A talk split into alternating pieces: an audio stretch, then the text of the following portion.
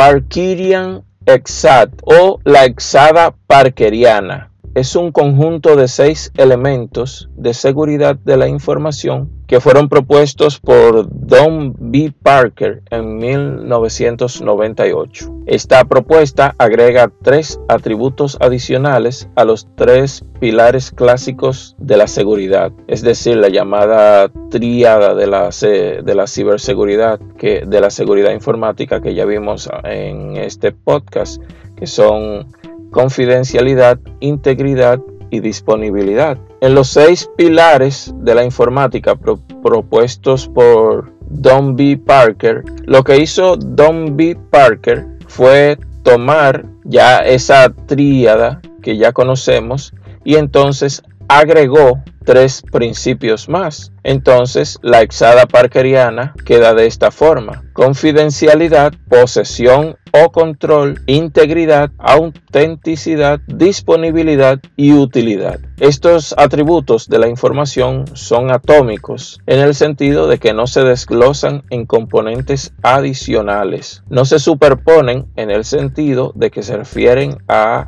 aspectos únicos de la información. Cualquier violación de la seguridad de la información puede describirse como que afecta a uno o más de estos atributos fundamentales de la información. La confidencialidad se refiere a los límites sobre quién puede obtener qué tipo de información si buscamos ejemplo de esto, puede ser las empresas que tienen una fórmula secreta para elaborar su producto, digamos la fórmula Coca-Cola. Puede ser que los ejecutivos estén preocupados y estén buscando cada día nuevos planes y nuevas formas de proteger esta fórmula. Si buscamos ejemplos en el lado personal, podemos poner, por ejemplo, el caso de las personas que le importa que su información financiera sea secreto y entonces se cuidan de que esta información no sea accesible a otras personas. La integridad, por su parte, se refiere a ser correcto o coherente con el estado previsto de la información. Cualquier modificación no autorizada de datos, ya sea deliberada o accidental, es una violación de la integridad de los datos. Eso quiere decir que si usted, por ejemplo, tiene ya una, una carta guardada que usted piensa enviarle a, qué sé yo, a un familiar o a su pareja, a usted no le gustaría que venga otra persona, entre en esa carta y cambie palabras a su antojo, no como usted la quiere expresar. Pero ¿qué dice Don B. Parker al respecto de la integridad? Dice él que su definición de integridad de la información proviene de los diccionarios. Integridad significa que la información es completa, sólida e intacta, no necesariamente correcta. Significa que no falta nada en la información, está completa y en buen orden. Eso dice Don B. Parker. Disponibilidad significa tener acceso oportuno a la información. Si cuando usted necesita una información, usted la tiene en internet y no tiene internet, ya está afectada la, disponibilidad. O si su internet depende de la energía eléctrica y usted no tiene energía eléctrica, está afectada su disponibilidad. Igualmente, si alguien ataca su equipo y se lo bloquea, ya está afectada su disponibilidad. Hasta aquí Estamos hablando de los tres pilares básicos que ya conocemos. Ahora vamos a ver los atributos que agregó Parker.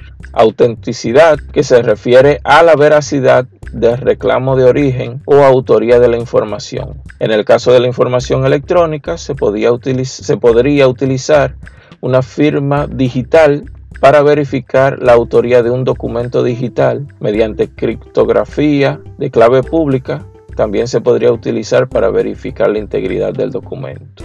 Posesión o control. En este caso, Parker pone un ejemplo, que es el siguiente.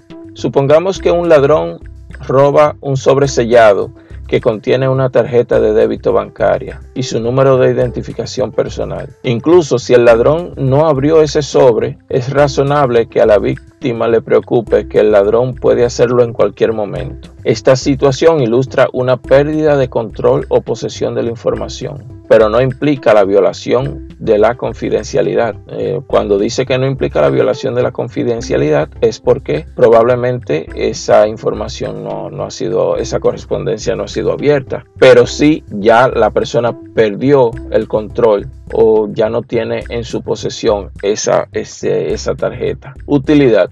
Aquí también se ilustra con un ejemplo. Supongamos que alguien encripta, encripta los datos en el disco para evitar el acceso no autorizado o modificaciones no detectadas y luego pierde la clave de desencriptación. Eso sería una violación de la utilidad. Los datos serían confidenciales, controlados, integrados auténticos y disponibles. Simplemente no serían útiles de esa forma. La utilidad a menudo se confunde con la disponibilidad porque las infracciones como las descritas en estos ejemplos también pueden requerir tiempo para solucionar el cambio en el formato o la presentación de los datos. Sin embargo, el concepto de utilidad es distinto al de disponibilidad.